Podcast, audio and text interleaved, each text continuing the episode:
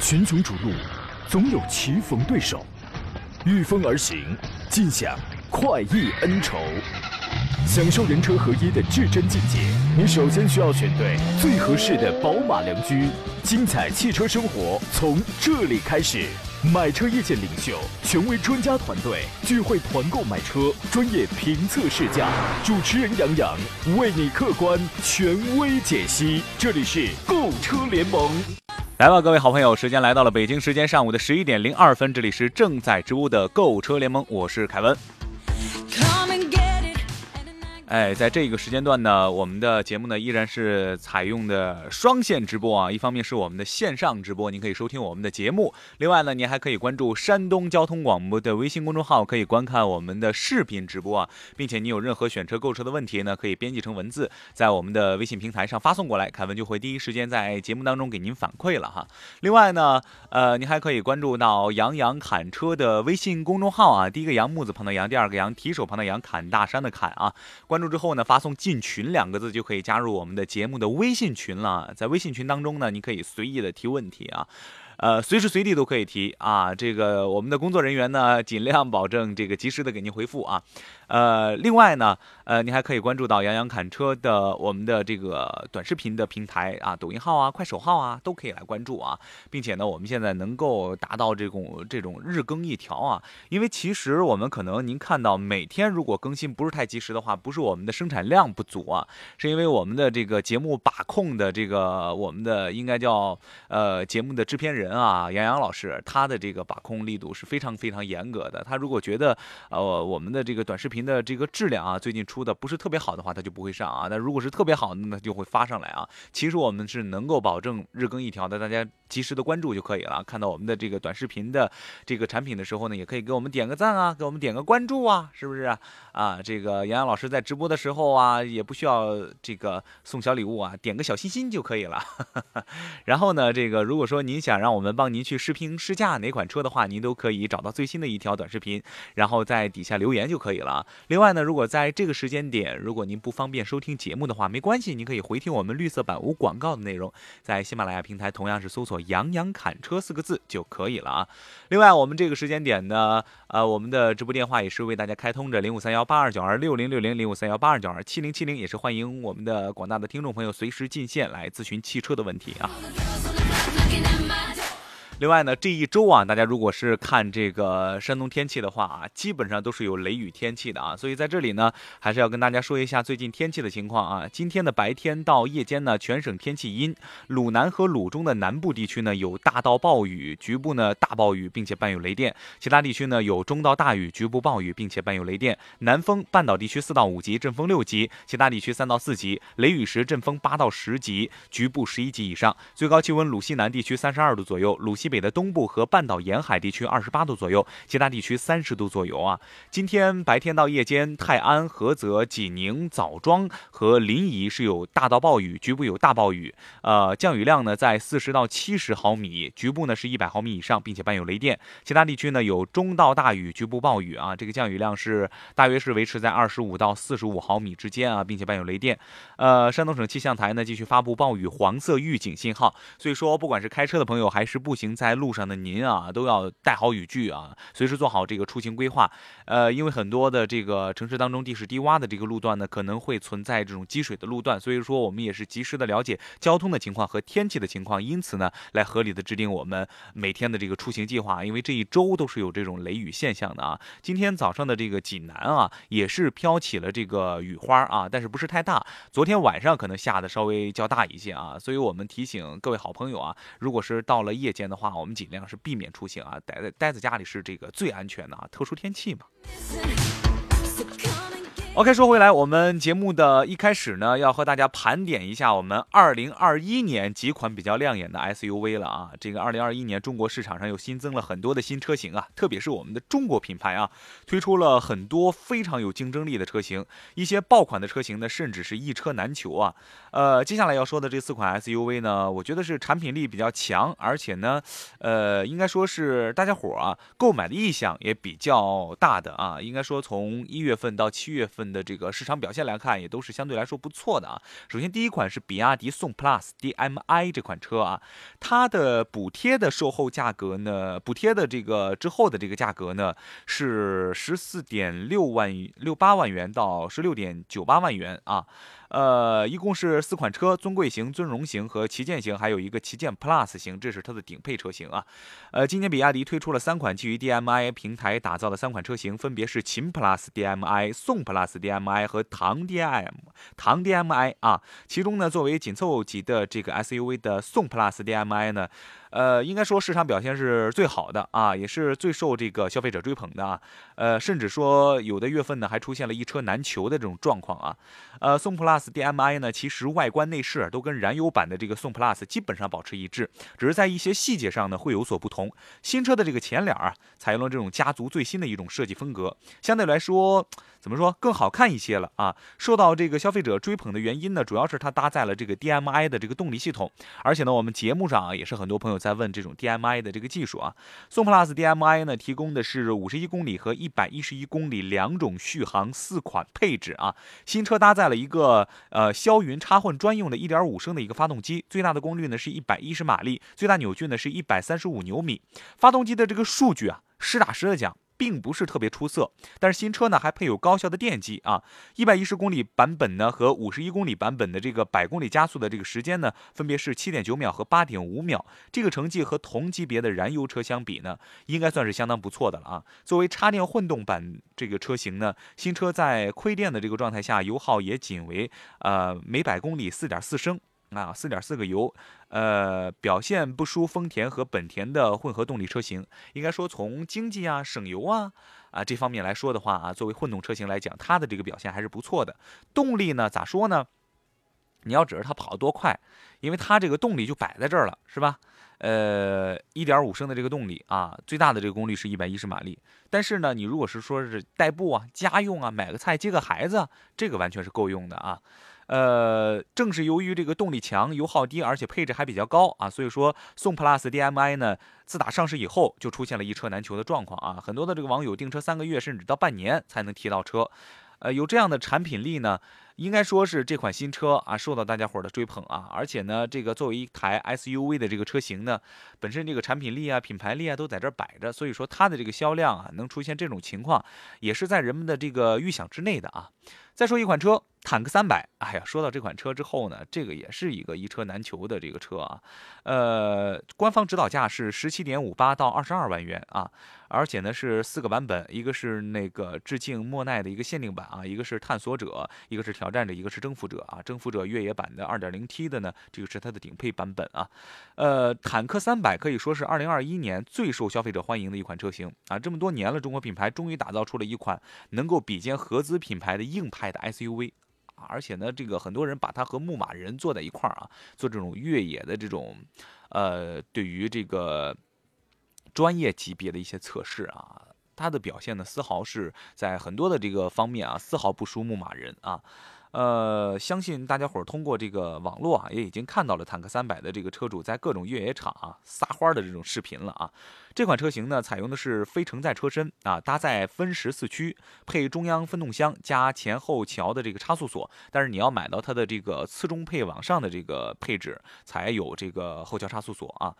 呃，并且呢是有蠕行的这种模式啊，蠕动行驶啊，以及这个坦克掉头，面对这种极限越野的这个路况呢，也是毫不畏惧啊。坦克三百搭载的是 2.0T 的一个发动机，采用的呢是呃采富 i8AT 的一个变速箱啊，动力的这个调教呢是比较激进的那种啊。日常铺装的日常铺装的这个路面呢，驾驶它的这个表现是不输任何城市 SUV 的，而且遇到非铺装的路面，它比这种城市的 SUV。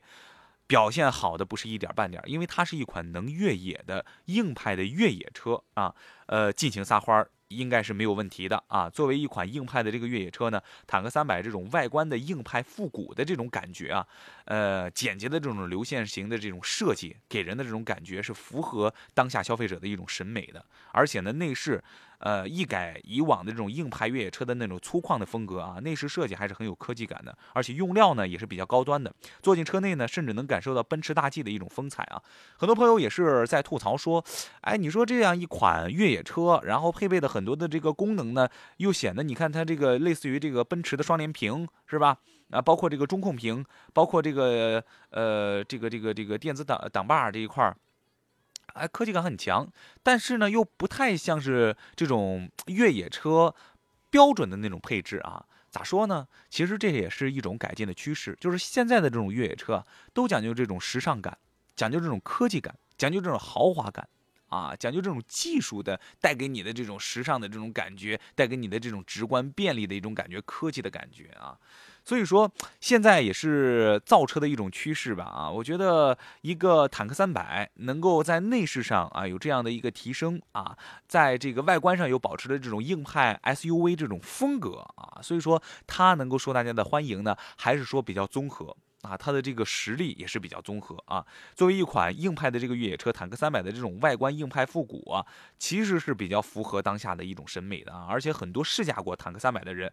呃，我觉得大多数人啊都会被他被他这种怎么说呢，硬派的风格所迷住啊。关键是他拥有代价，这个也不高，是吧？这个价格呢定位也是比较合理的啊。作为一一台这种有实际越野性能的这种 SUV 呢，这它的这个定价其实还是蛮亲民的啊。所以导致这款车呢也是供不应求，甚至厂家一度不接受新的订单啊。对于坦克三百呢。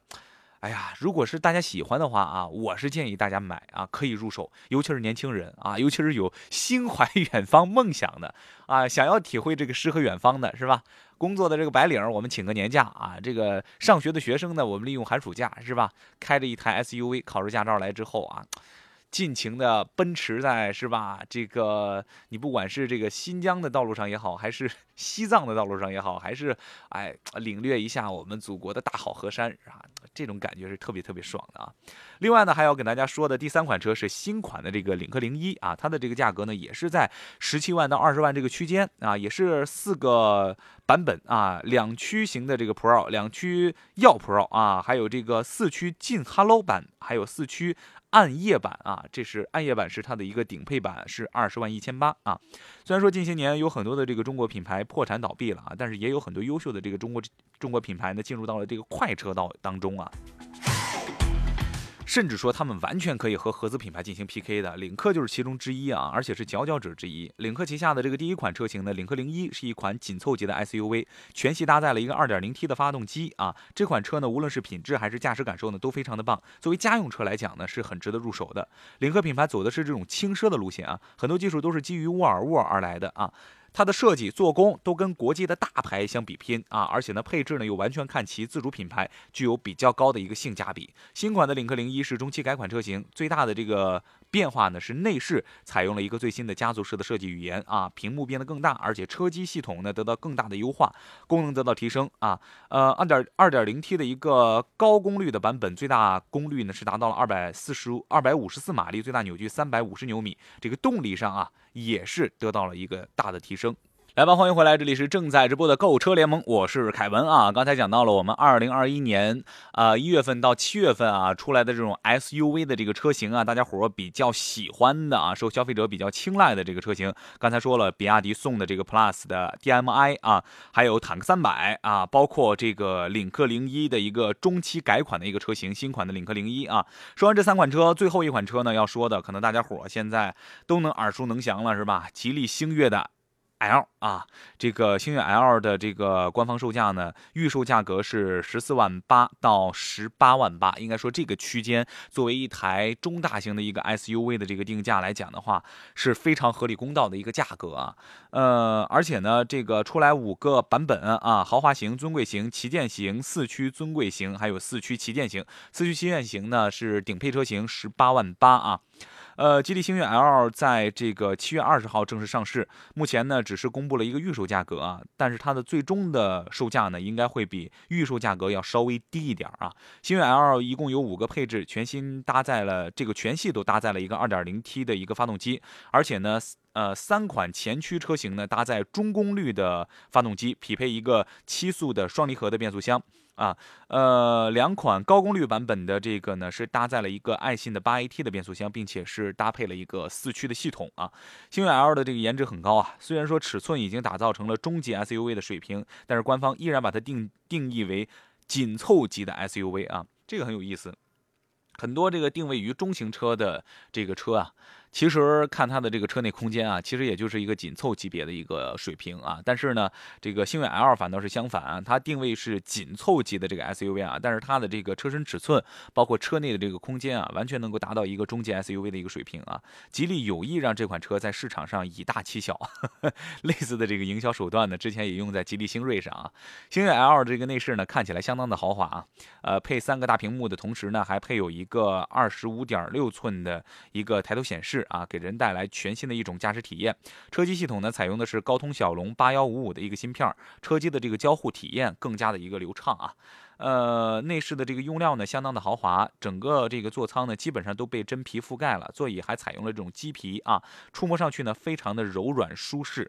动力方面，新车搭载了一个 2.0T 啊中功率的发动机和或者是说这个高功率的发动机啊，因为它前三个这个呃应该说是低配到次中配的这样一个配备吧啊，应该都是说 2.0T 的一个中功率的发动机啊，呃再往上的后两个这个顶配车型是搭配了这个高功率的这个发动机啊，中功率发动机最大的这个功率呢是一百六十千瓦啊，最大扭矩是三百二十五牛米，匹配的是七速湿式双离合变速箱，高功率的这个发动机最大功率是一百七七。十五千瓦，最大扭矩呢是三百五十牛米，匹配的是爱信的八 AT 的一个变速箱，并配备了一个适时四驱的一个系统。应该总结来说呢，这款车的这个性价比非常的高，很多的这个车内的这个呃造型啊、设计啊，都很像这种保时捷啊、卡宴的这种造型啊，所以说也是给了我们在这样一个价格二十万以里的这个价格，体验到了这个豪华车型的一种感觉吧啊。所以呢，很多时候我们这个业内的人士看到这款车的时候呢，也是非常的动心，甚至呢，有很多的这个业内人士已经提前订车了啊。呃，看它正式上市吧，我们很期待它的一个市场表现。但是从现在的这个销售的情况来看啊，预定的这个情况来看啊，这款车应该说是非常好卖的一款车啊。呃，盘点完了这几款车了，我们再说一款硬派的这个 SUV 啊。这是来自于硬派的牧马人啊，它是二零二一款的一个新款的中期改款的一个车型，呃，应该说是牧马人给我们的这个感觉啊，总像是这种铁汉一般的啊，硬骨头啊，铁骨铮铮啊。但是呢，新一款车体现的这个感觉有点像什么呢？有点像这种铁骨啊，也带有柔情的这种感觉。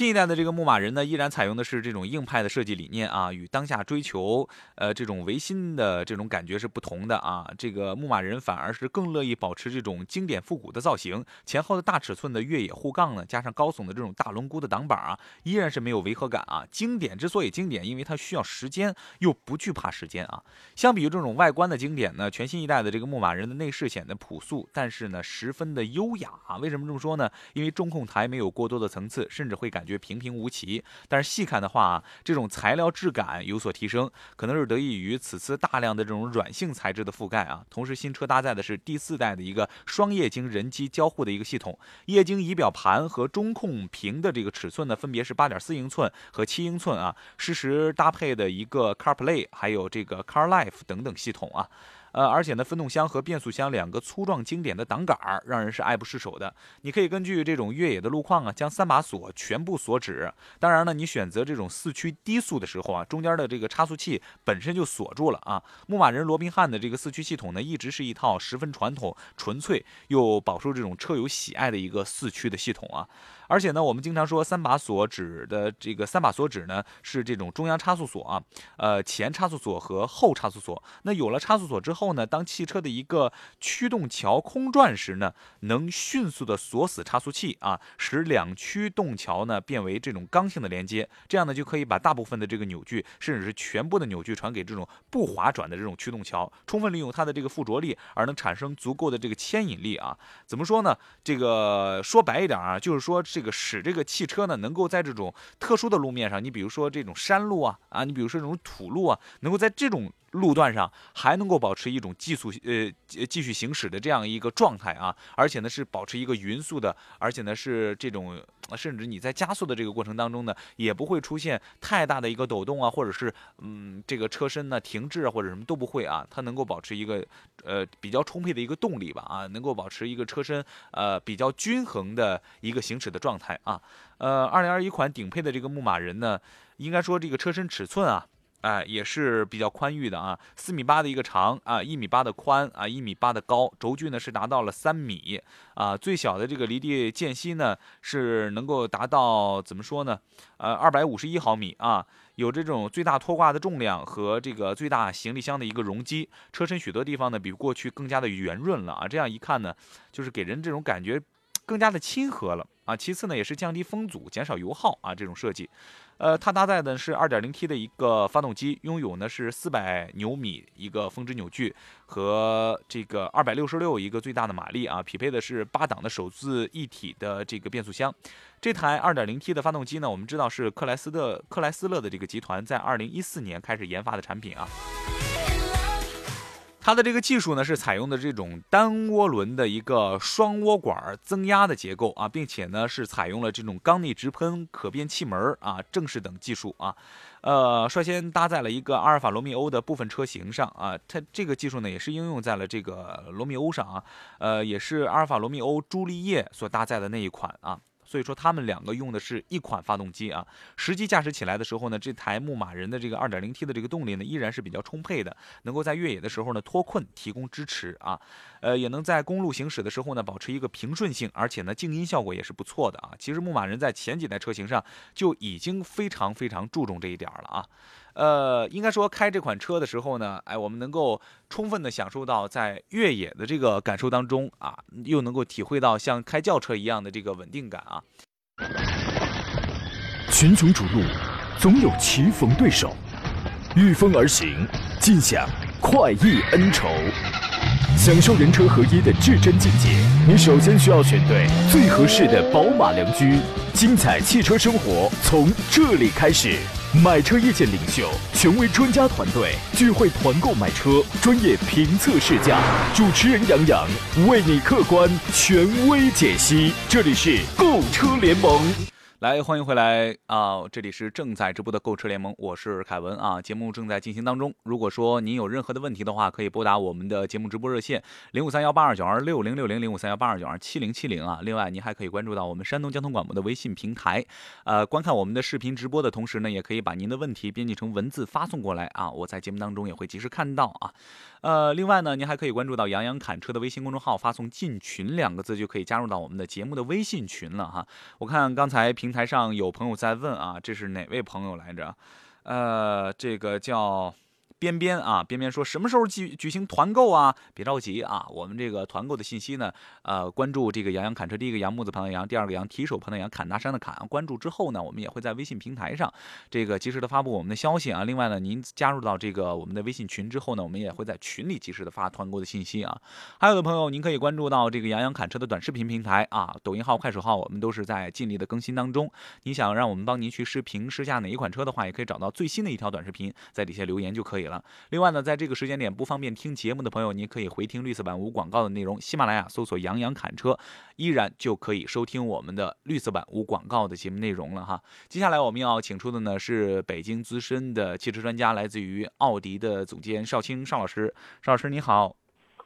主持人好，听众朋友大家好。嗯，邵老师，我看到我们的这个平台上啊，已经有很多的朋友开始问问题了啊，那我们就直抒胸臆，开始直接问题了。呃，有朋友，嗯，有朋友这个国泰民安说了啊，说这个冒险家怎么样，性价比如何？呃，冒险家的性价比肯定要现在比这个汉兰达的性价比要高。嗯，因为冒险家现在还有优惠，而且我个人觉得冒险家比这个汉兰达。这个舒适性、豪华程度也要好一些，所以现在喜欢这个紧凑型 SUV 的车型的，我觉得可以现在考虑这个冒险家了。嗯嗯嗯嗯嗯。OK，呃，这个滴滴司机也说了哈，说专家老师好，这个预算十二到十三万，买领克零三还是吉利星瑞？从发动机、变速箱、稳定性、可靠性以及驾驶乐趣方面、操控精准性等等，给说一说各自的优点和缺点。自己一个人开，三十岁单身，三十岁还单身，赶紧的啦。我们回到这个汽车的问题啊，十二到十三万一个预算啊。呃，他说的是吉利的星瑞是吧？吉利的星瑞还有领克星瑞和领克零三，对，这俩车的价格呢，零三的这个顶配的价格要比新锐的价格要高出不少来。嗯，但是同样是属于吉利旗下的，我个人觉得整体来说还是领克的做工以以及领克的这个延续，像其实它很多的技术用的都是沃尔沃的。嗯，这个。我觉得还是零三的品质会更高一些。嗯，呃，毕竟价格的从这个起步售价虽然差不多，但顶配的售价可差出不少来。嗯嗯嗯，我推荐是零三，预算充足的话可以买零三。零三哈，这个人家也说的这个具体也要求挺细的，什么发动机啊、变速箱稳定性、可靠性啊、驾驶乐趣啊、操控精准啊，这个您再麻烦说一说这个领克零三，从这几个方面说一说，分析分析这款车。呃，我第一次接触这个领克呢，是这样，是我一个身边的朋友，他是一个开一个超级跑车的，他自己有这个玛莎拉蒂。哎呀，然后呢，这个我这个朋友呢，他买了一个领克的这个领克零三。嗯，我当时我说这个，而他那个是定制版的，就是属于这个运动款的。这车回来了以后，而且他非常的兴奋，让我给他跟他这个一起试驾一下。嗯。我以前一直没没怎么关注这车，当我试驾，我说这个买超跑的人居然会换这车。嗯，坐到车内，从它的发动机到它的内饰的做工，到车身的设计的每一处细节看了一遍，我觉得它的这个现在啊，领克的这些做工，我觉得丝毫不逊色于这种合资的这种合资品牌的车型。嗯，虽然说也算自主了，但是大多的技术啊，还是延续这种沃尔沃的技术。我所以这车呢，从做工方面，还是外观的设计，详细的细节，我觉得它做的都比较好。动力总成呢，变速箱总成这些，应该他看的是七式呃这个七档的湿式双离合的这个新款车型吧？嗯，二点零 T，二点零 T 呢，它有一百九十匹马力，也有二百五十四匹的。嗯，呃，看您的对动力的需求，如果对动力的需求要高一些的话，嗯，那可以，我建议是还是来这个二点零 T。嗯，这个二百五十四匹的，因为二百五十四匹用的是八 AT 变速箱，比七七档的这个湿式双离合更稳定一些。嗯，另外这这位朋友叫滴滴司机，我不知道是不是真的是一位滴滴司机啊？所以说这个要选一款这个动力稍微强劲一些的、更皮实耐用一些的车啊。如果是真的是在平常跑运营用的话，是吧？呃，这款车如果是跑滴滴、跑运营的话是没问题的，是吧？领克零三这款车。呃。跑运营没问题，但是这个好多跑运营，我觉得这个车啊，它更属于这个偏个性化一些。嗯，偏个性化一些呢，就是我觉得更适合自己开，因为它的这个外观呢也比较这个比较时尚一些。嗯，呃，运营的话就有还是有一些不够偏商务。嗯，呃，跑运营的话，反倒这个新悦在运营这一块儿，呃，不是新锐新锐这一块儿，嗯，跑运营的话，可能它的这个。呃，车型的这个形象，嗯，呃，定位可能更适合跑运营。嗯嗯嗯嗯，呃，OK，这个我们这个分析的已经非常详细了啊，这个您自己再盘算盘算啊。另外，他从他的这个考虑的这个层面，考虑的这些因素当中，没有考虑经济性，那我感觉他就自己开的这个因素比较大啊，那就是你选择领克零三的这个面儿啊，会更大一些。呃，再考虑考虑。呃，还有就是梁吉祥这位朋友说说，专家老师好，昂科威 S 精英版现在优惠四万五，麻烦从这个车的稳定性以及以后的小毛病多不多啊，保养贵不贵这几个方面给分析一下。一家四口，一半高速一半市区，时常去自驾游，谢谢。呃，我觉得自驾经常自驾游，它这个车呢，昂科威也是有 1.5T 的，有 2.0T 的，嗯。呃，二点零 T 呢，标配它都是四驱的九档手自一体变速箱。嗯，当然有条件的话，像这个级别的中型的 SUV，我建议就一点五 T 的尽量会避免买一点五 T，除非您是长期一个人开，嗯，因为一点五 T 一百六十一百六十九匹跟这个二点零 T 二百六十匹差距还是非常大的，包括变速箱差异也很大，嗯，一个是七档干式双离合的一点五 T，嗯，二点零 T 呢是九档手自一体，就是嗯。九档 AT 变速箱，嗯。所以这个对于这个空间、这个尺寸的车来说，我觉得对动力但凡是稍有追求的，那怎么得选 2.0T 的，嗯。而且还是四驱、长途的自驾这些，呃，包括上高原了、走更远的地方了、一些爬坡了，各方面性能都都不错，嗯。而且它在中型 SUV 里边，其实我个人在舒适性还有内饰的豪华程度这一块儿，都是我比较看好的。关键是什么？它现在性价比极高，这车。嗯嗯同级别里边，像探界者了、本田的 CRV 了、途观 L 了、昂科威的优惠，应该在这里边也算是数一数二的。嗯嗯嗯嗯嗯，四万五啊，应该说是这个优惠力度是不小的，昂科威 S 的一个精英版本哈。嗯，这个车这个听了这个我们专家的建议啊，你自己结合一下啊。这个老虎也问了，说这个凯文老师、石老师好，呃，这个不是石老师啊，我们今天请的是少卿老师。你看这呃，途昂和昂克旗该怎么选？途昂、昂克旗，呃，途昂和昂克旗嗯也是也，它是一个是看的德系的，一个是美系的。嗯我觉得呃，要是这俩的话，我个人推荐是途昂。这个昂克旗呢，跟途昂比的话，嗯我觉得途昂的在尺寸方面，这个会更占优势，因为嗯途昂在这个尺寸比奥迪 Q7 的尺寸我看了嗯。不小，嗯。而且这个整体的这俩车，其实他看的都是性价比比较高的，甚至这个别克的昂科旗现在优惠可能高配的也能优惠到五万多，甚至到五万五。嗯那个途昂呢，现在优惠大的能到五万七八，甚至都接近六万。嗯那这俩优惠幅度都差不多，性价比呢，其实这俩在中大型 SUV 里边目前都是优惠幅度比较大的。但我个人还比较喜欢这个途昂的空间，因为我家里是二孩，嗯在空间方面，途昂可能比昂科旗要略占优势。嗯。那买嗯途昂的时候有没有需要注意的一些点呢？呃，没有什么需要注意的。现在的途昂跟过去的这些大众的像 2.0T 的发动机，大家很多人会担心这个 2.0T 的发动机会不会烧机油。嗯，新的用的是三代的 EA 3个8，不烧机油，而且经济性非常的好。嗯呃，变速箱呢，现在都是统一都是湿式的双离合了，像 2.0T 标配都是湿式双离合。嗯，湿式双离合比过去来说故障率已经是低太多太多了，几乎我们从售后这一块儿，湿式双离合的近几年出的车很少能修到，几乎不坏。嗯嗯，颗粒物捕捉器的问题需不需要注意一下？颗粒捕捉器，途昂并不是那个标配的是都有颗粒捕捉器，嗯绝大多数都没有。嗯得看这个，呃，而且颗粒捕捉器，我觉得到后期的话，很多厂家都会去用，嗯因为只是一汽大众和上汽大众是率先开始采用这个颗粒捕捉器，嗯，到后期呢，强制的要求应该，呃，等强制要求所有车都装这个装置的时候，嗯那大众呢一定是第一个先成熟的，因为它也应用的会比较早一些。嗯，好，嗯，好，我们再来看这个梁吉祥还问了说，这个预算裸车是在十六七万元，还有其他的推荐吗？呃，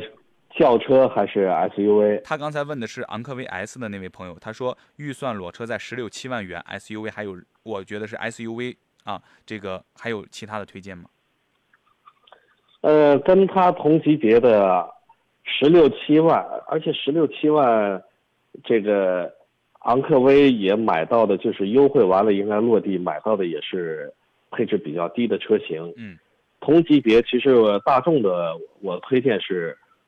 呃，途观 L，嗯也可以。途观 L 呢，现在的价格加长了以后，空间也足够用，而且我觉得大众的车从这个时尚这一块来说，嗯虽然说很多大众车的脸儿都长得特别像，但是新的途观我觉得还是不难看的。嗯这个价位呢也能下得来，嗯没问题。嗯嗯，OK，呃，闪闪的红星说啊，主持人好，专家好，请推荐一款落地八万元左右 MPV、SUV 都可以。落地八万左右的 MPV 啊，这个有点难。I M MPV SUV 两个车型，呃，MPV 呢落地八万，嗯这个落地八万我还真没有说，那落地如果怎么着得在十万左右吧，像送的 Max 了这些，呃这个价格很明显是下不来的。下不来，嗯对，也包括长安的欧尚了，宝骏的宝骏七三零这个价位甚至都都要超一些。嗯，其实我我个人呃看好的这个像 MPV 车型呢，家用的性价比比较高的五菱，嗯，五菱大家知道有一个凯捷刚上市，但这个车的价格可能会超出您预算至少得三万块吧。嗯，低配的。嗯，凯捷呢是同同样的是这个 M 紧凑型的 MPV 里边，我觉得这个车是最好看、嗯档次最高，而且性价比最高的。嗯十三万裸车都能买到顶配的，比这个 GL 八的内饰都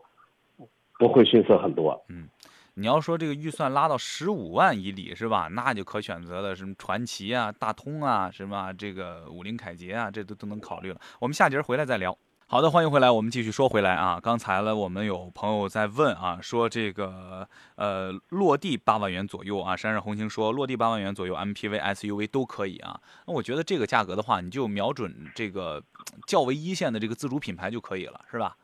呃，而且是比较主流点的这个车型啊，这个各方面呢，你这个综合考量来说的话，这性价比还算高啊。我们刚才接着来说啊，它就是落地八万元，我看它也没有补充，可能就是这个价格了。MPV 车型它估计够不到，咱就从 SUV 来入手吧。SUV 有哪些推荐？尚老师？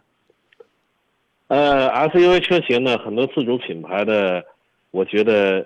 也差不多能买到买到一些这个配置相对的低一些的，像长安的欧尚的叉五啦，嗯这个吉利的博越可能还是要超一点儿。嗯落地这个价呀，还真没有，这要不要能买到的也是非常小的。嗯我觉得您可以还是把预算啊算得充足一些，或者是这个想买到配置更高、空间更大、嗯舒适性更好的呢，可以考虑买二手的。嗯，其实二手车一两年的车优惠完了，这个八万呢，能买到很多落地十二三万的这些车型，其实都可以买到，嗯车况很好。嗯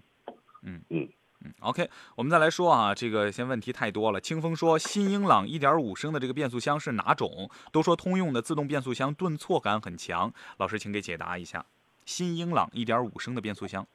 呃，其实我建议还您还是去试驾一下。嗯。呃，因为它新新英朗它用的这个变速箱啊，它用的是六 AT 的六档手自一体的六 AT 变速箱。嗯。变速箱的技术在当下来说不算是非常先进的技术。嗯。这个现在新的很多都是九速、十速的，大家知道。嗯。但是呢，这个顿挫这一块肯定是。呃，AT 变速箱的顿挫要比 CVT 肯定是要大得多，但是也没有大家说的那么严重。我的建议，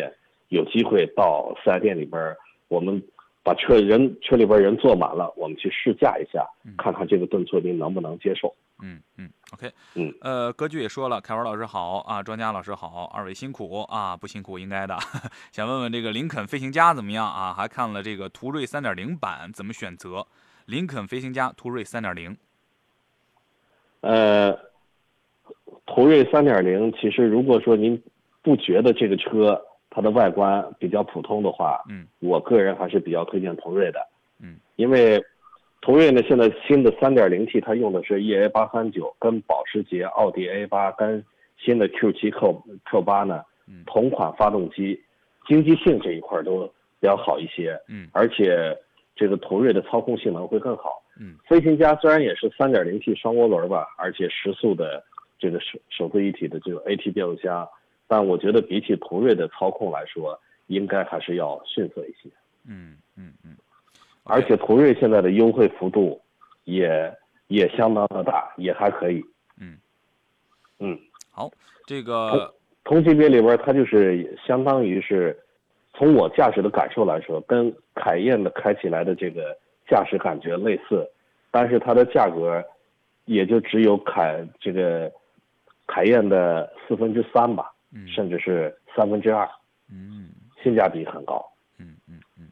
嗯，好。呃，刚才梁吉祥问这个昂科威 S 的那位朋友啊，他说：“老师您好，是昂科威 S 全系 2.0T 的那一款，全系都是 2.0T。”哦，嗯，他看的是标配都是 2.0T 那款。对，对对，我们刚刚说过，而且这个车优惠现在确实得到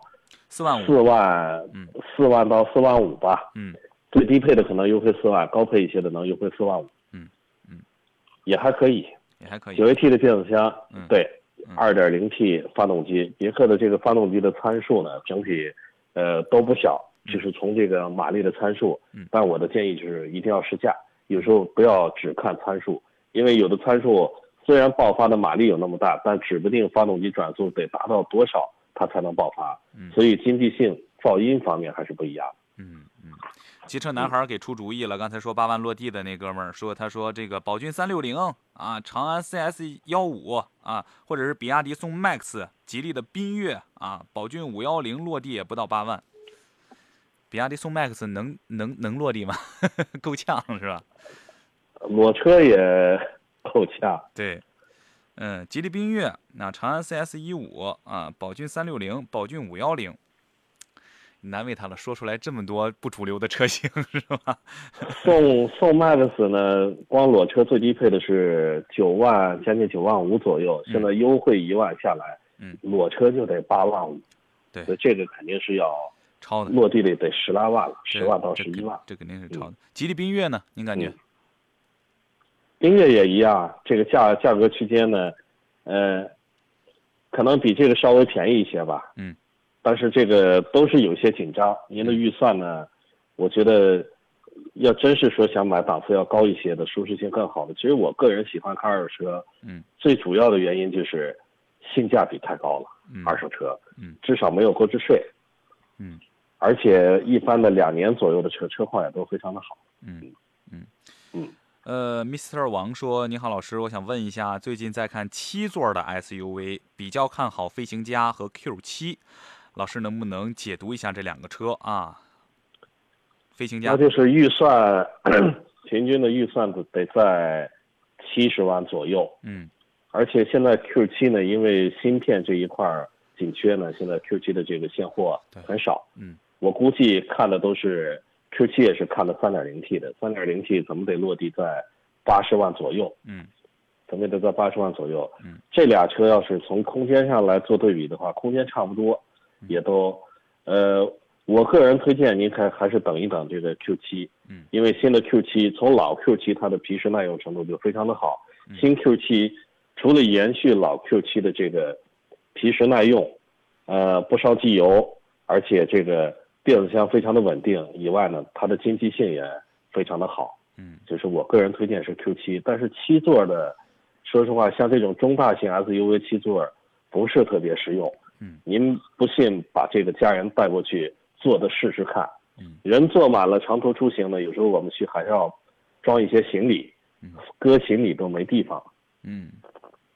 所以这个是并不是很实用。有的时候我我的建议呢，还是，呃，如果用处少的话，只要有五座的就买五座的车型就可以。嗯，OK，嗯，呃，时间有限啊，我们再解答一个问题啊，因为大家伙的这个留言太多了啊，没关系，我们明天接着为大家解答啊。今天的这个问题，最后一个哈弗 H 六和长安 CS 七五 Plus 谁的油耗更低一些？我觉得这俩油耗应该前后都差不出一升油吧。